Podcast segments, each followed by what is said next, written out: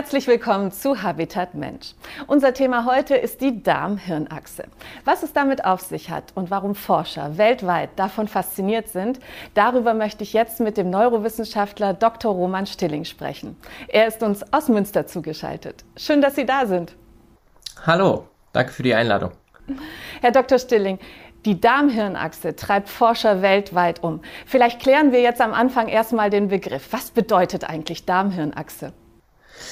Das ist im Prinzip die Erkenntnis, dass äh, der Darm und das Gehirn in einer Verbindung stehen, also sich kommunikativ austauschen.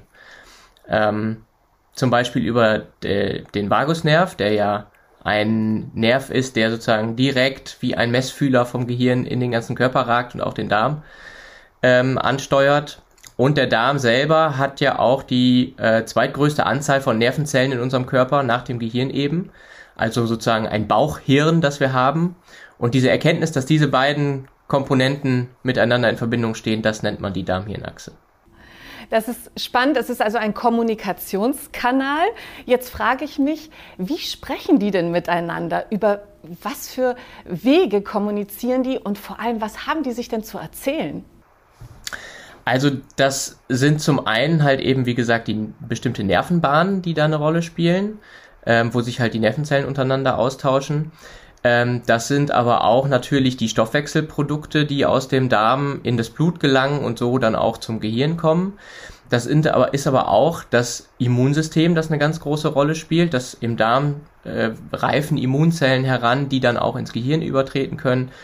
Und ähm, dann haben wir halt auch noch das Mikrobiom, also die Bakterien, die im Darm äh, sich ansiedeln und sich von dem ernähren, was wir so zu uns nehmen, ähm, die auch äh, Stoffwechselprodukte herstellen, die direkt auf Nervenzellen wirken können. Und die schicken alle Botschaften an das Gehirn und teilen dem Gehirn etwas mit. Genau, also da geht es natürlich zum einen darum, äh, dass die Nahrung zu analysieren, die wir so zu uns nehmen und äh, festzustellen, was habe ich denn da eigentlich gegessen? Ist das jetzt besonders nahrhaft? Ähm, ist es äh, wertvoll für mich oder soll das möglichst schnell äh, raus und müssen dafür dann andere Körperprozesse äh, in Gang gesetzt werden, die sich da um den Abbau dieser Stoffe kümmern und so? Konnte denn die Forschung schon herausfinden, welches der beiden Organe gesprächiger ist?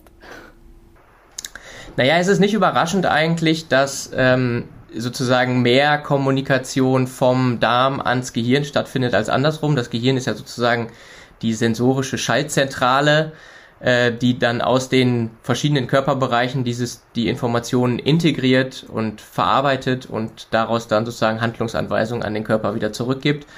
Also ähm, das, das Bauchhirn, wie gesagt, äh, zweitgrößte äh, Ansammlung der Nervenzellen. Da passiert natürlich einiges. Der Darm ist ja eigentlich unser größtes Organ, das mit der Außenwelt in Verbindung steht, also mit allem, was wir sozusagen in den Körper hineinbringen. Und äh, dass da natürlich sehr viel Informationen bereitgestellt werden, die ans Gehirn äh, gesendet werden, das ist eigentlich nicht überraschend, aber so, so, so gesehen ist der Darm halt gesprächiger, wenn man so möchte. Sie haben ja das Darmmikrobiom gerade schon angesprochen. Es spielt eine zentrale Rolle auf der Darm-Hirn-Achse. Vielleicht können wir da noch mal konkreter auf die Aufgaben des Darmmikrobioms eingehen. Ja, also wenn man über Aufgaben spricht, dann hört sich das so an, als wenn der Körper sozusagen das selber bildet, dieses Mikrobiom. Das ist ja nicht so, sondern das Mikrobiom bekommen wir ja sozusagen von Geburt an, eine, ein, ein Starterpaket kriegen wir sozusagen von unserer Mutter mit äh, beim Geburtsvorgang. Ähm, aber dann natürlich auch in der Interaktion als Kinder mit der Umwelt äh, entwickelt sich dieses Mikrobiom langsam, je nachdem, was wir essen, in welcher Umwelt wir uns bewegen, ob wir Kontakt zu Tieren, zu vielen anderen Menschen und so weiter haben. Das alles äh, beeinflusst das Mikrobiom in einer gewissen Weise und ähm, Jetzt ist halt die interessante Erkenntnis, dass dieses Mikrobi dass wir nicht nur sozusagen dieses Mikrobiom beeinflussen, sondern das Mikrobiom auch uns in einer, einer gewissen Art und Weise. Also je nachdem, wie es zusammengesetzt sind, welche Bakterienarten, welche Spezies, äh, wie die auch äh, untereinander interagieren und mit den Nährstoffen, die wir zu uns nehmen, eben interagieren, hat es, kann es uns in gewisser Weise beeinflussen. Vielleicht können wir das mal anhand eines praktischen Beispiels erklären. Wenn ich jetzt etwas esse und dann verdaue, was passiert denn da auf der Darmhirnachse? Also wir haben natürlich erstmal einen Geschmackseindruck, den wir über die Zunge ja wahrnehmen. Wir haben auch natürlich einen sensorischen Eindruck äh, über die Art und Weise, wie das, wie das Essen, die Nahrung beschaffen ist. Ähm, das ist ja das, was wesentlich sozusagen unseren Genuss und unseren Geschmack auch ausmacht. Ähm, Im Darm selber wird das ja dann ganz anders analysiert. Das heißt, da spielt eine Rolle, welche Nährstoffe sind das. Und dann gibt es ja auch eine ganze Reihe von Stoffen, die in der Nahrung enthalten sind, die wir jetzt als Menschen eigentlich gar nicht verdauen können mit unseren äh, Enzymen und mit unseren, mit unseren Körperzellen. Und davon werden einige eben auch äh, von den Bakterien selber verdaut, die das eben können. Also wenn man sich jetzt zum Beispiel anguckt, bestimmte Tiere können ja zum Beispiel Gras und äh, Pflanzen, also Zellulose verdauen, was wir ja nicht können, äh, weil sie eben ganz viele von einer bestimmten Bakteriensorte haben, die das für sie sozusagen in ähm, nahrhafte Portionen sozusagen zerbrechen können. Und sowas passiert bei uns im Körper im Prinzip auch. Also wir äh, gewisse Bakterien machen einfach sich das zunutze, dass wir eben diese Stoffe, die wir nicht verdauen können, sogenannte Ballaststoffe eben, selber verdauen und in Stoffe umwandeln, mit denen unser Körper dann was um, äh, anfangen kann. Und diese Stoffe wirken mitunter eben auch als Signalstoffe ähm, für den Körper, damit er weiß, was er da so zu sich genommen hat und die auch eben bei solchen Prozessen wie Entzündungen zum Beispiel äh, eine ganz wichtige Rolle spielen.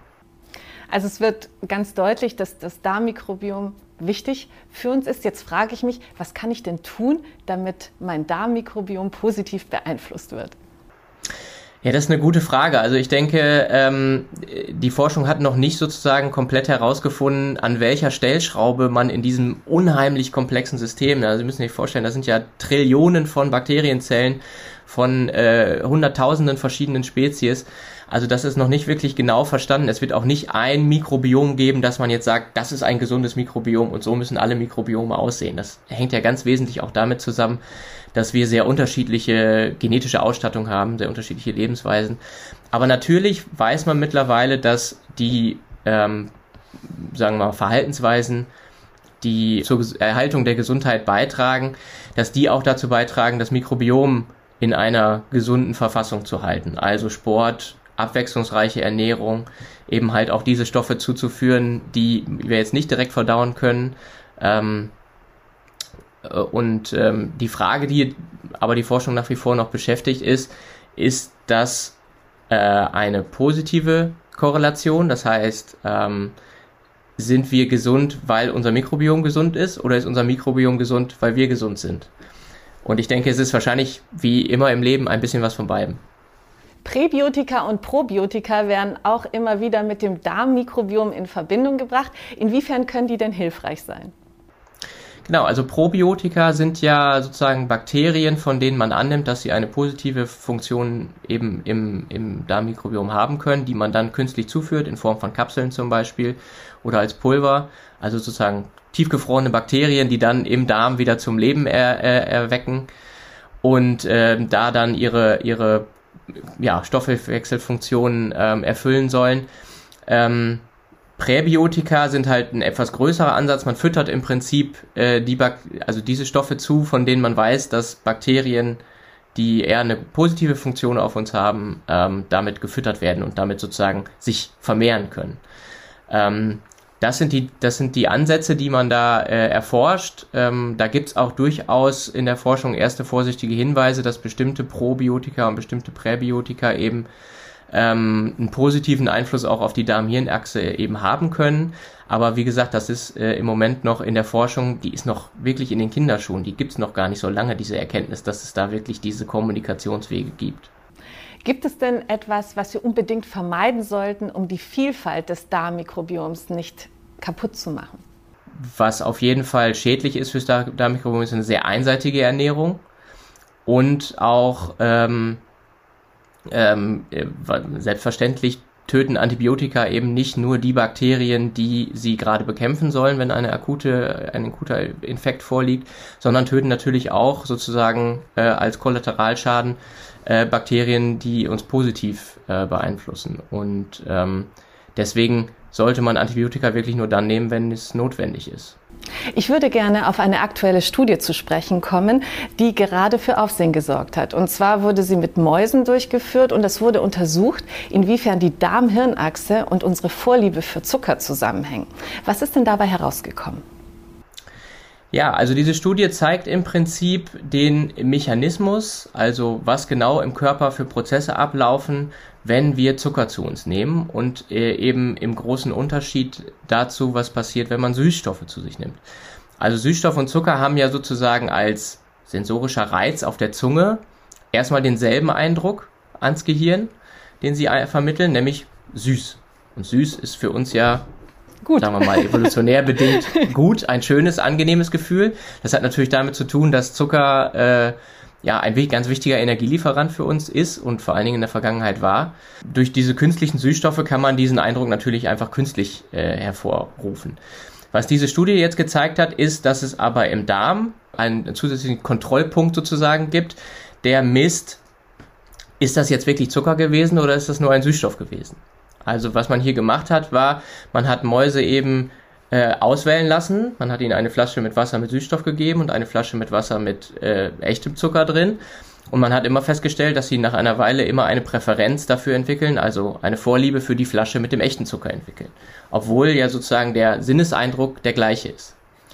Und das hat eben damit zu tun, dass es eben diesen, diese, äh, diesen Darm-Hirn-Achsen-Kommunikationskanal gibt, wo der Darm halt eben äh, tatsächlich durch spezifische Zellen im Darm eben rausfinden kann, okay, das war tatsächlich Zucker, was ja sozusagen aufgenommen wurde über die Nahrung und ähm, eben kein Süßstoff und das meldet er eben ans Gehirn und so kann sich ähm, dann eben diese, diese Vorliebe für, diese, für den echten Zucker äh, herausstellen. Das heißt, Süßstoff ist definitiv nicht die Lösung, wenn man Zucker reduzieren möchte. Genau, also im Prinzip er löst äh, Süßstoff und das wusste man auch aus, äh, aus anderen Forschungen schon, aber hier hat man jetzt sozusagen den tatsächlichen äh, Kommunikationskanal entdeckt. Man wusste ja schon, dass Süßstoff im Körper sozusagen zu einem ja, Mismatch führt, ja. Also man schmeckt etwas Süßes, man hat aber, man nimmt aber keine Kalorien auf. Und das ähm, führt im Körper so ein bisschen zu so einer kleinen Verwirrung, die auch wahrscheinlich da dem zugrunde liegt, dass man, dass äh, Süßstoff nicht unbedingt für jeden geeignet ist, wenn man halt eben abnehmen möchte oder eine bestimmte Diät machen möchte. Ähm, und äh, das, das hat man über in dieser Studie eben nun rausgefunden, dass es da eben einen, einen speziellen Kommunikationskanal gibt ähm, und wie der genau funktioniert. Und man kann eigentlich sagen, der Körper lässt sich von uns nicht austricksen, oder? Ja, das scheint, scheint hier in diesem äh, Prozess der Fall zu sein, ja.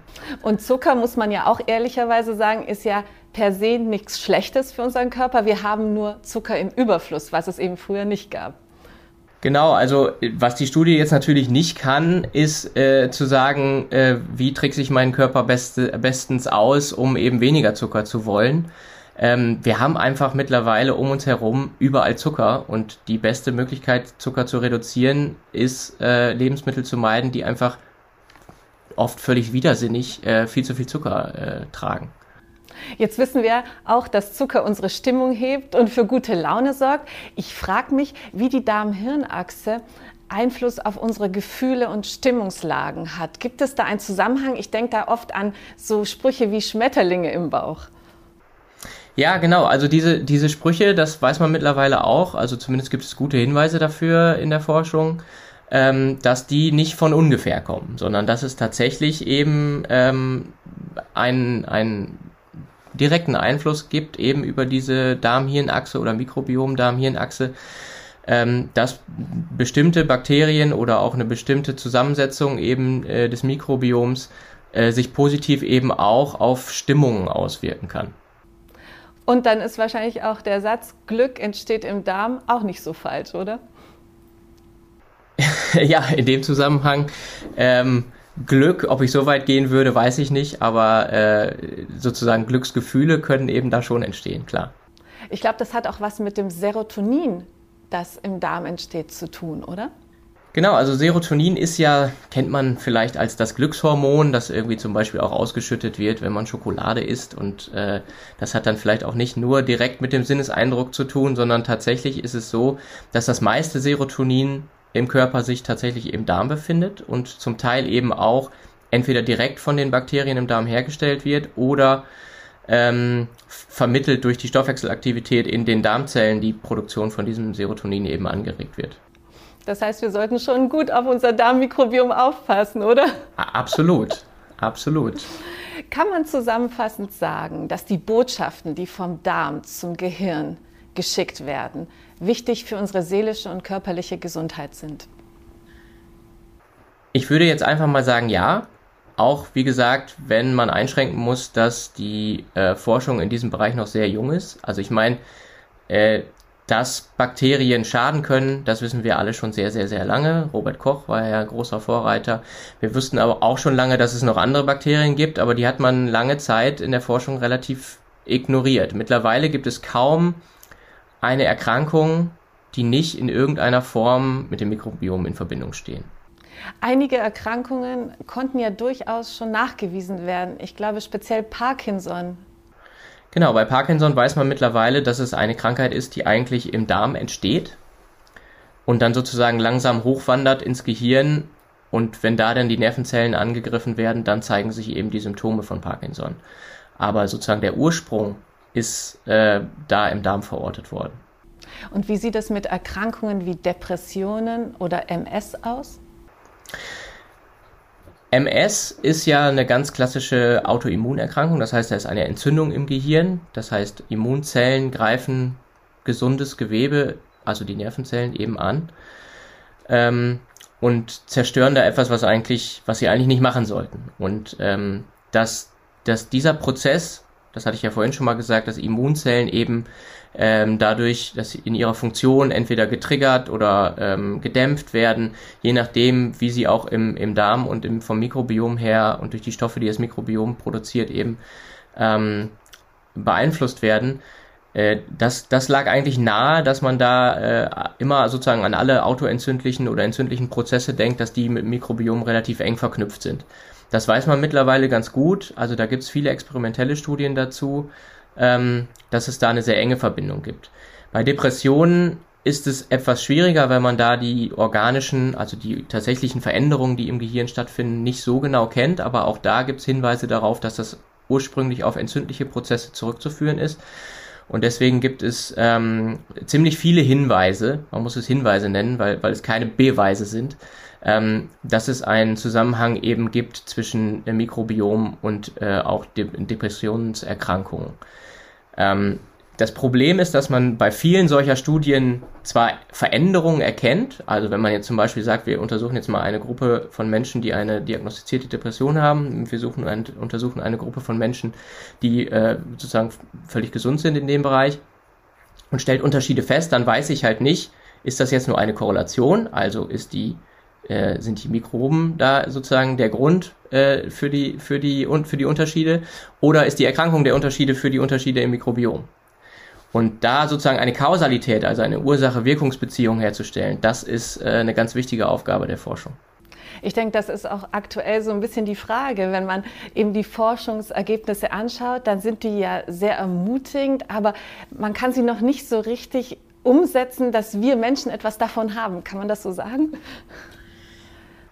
Ja und nein. Also das ist ja immer so in der Forschung, dass halt erstmal sehr viel, äh, sehr breit geschaut wird, was gibt es alles für Zusammenhänge. Dann wird geschaut, wie sehen diese Zusammenhänge konkret aus, also die Mechanismen dahinter, die im Körper ablaufen. Und daraus identifiziert man dann in der Regel ähm, Zielstrukturen oder man, man versucht Prozesse dann gezielt von außen zu beeinflussen, entweder durch Medikamente oder ähm, manchmal hilft das auch schon in der Diagnostik, ne, dass man dann äh, weiß, wonach man eigentlich suchen muss bei einer bestimmten Erkrankung oder so. Ähm, Im Moment, denke ich, ist dieses ganze Forschungsbereich in genau diesem Prozess, den Sie gerade angesprochen haben, nämlich sozusagen aus der Forschung wirklich Anwendungen zu machen. Das ist wirklich auch ein total spannendes Thema. Ich bedanke mich ganz herzlich für dieses interessante Gespräch und die faszinierenden Einblicke in die Kommunikation unserer Organe. Es ist wirklich unglaublich, was sich da drin alles tut. Und äh, wir können gespannt sein, was die Forschung noch alles herausfinden wird. Ja, vielen, vielen Dank für die Einladung nochmal und ich hoffe, Sie haben ein paar äh, interessante Eindrücke mitgenommen. Auf jeden Fall. Das war Habitat Mensch für heute. Ich bedanke mich ganz herzlich für Ihr Interesse und würde mich freuen, wenn Sie auch das nächste Mal wieder mit dabei sind. Bis dahin, machen Sie es gut. Tschüss.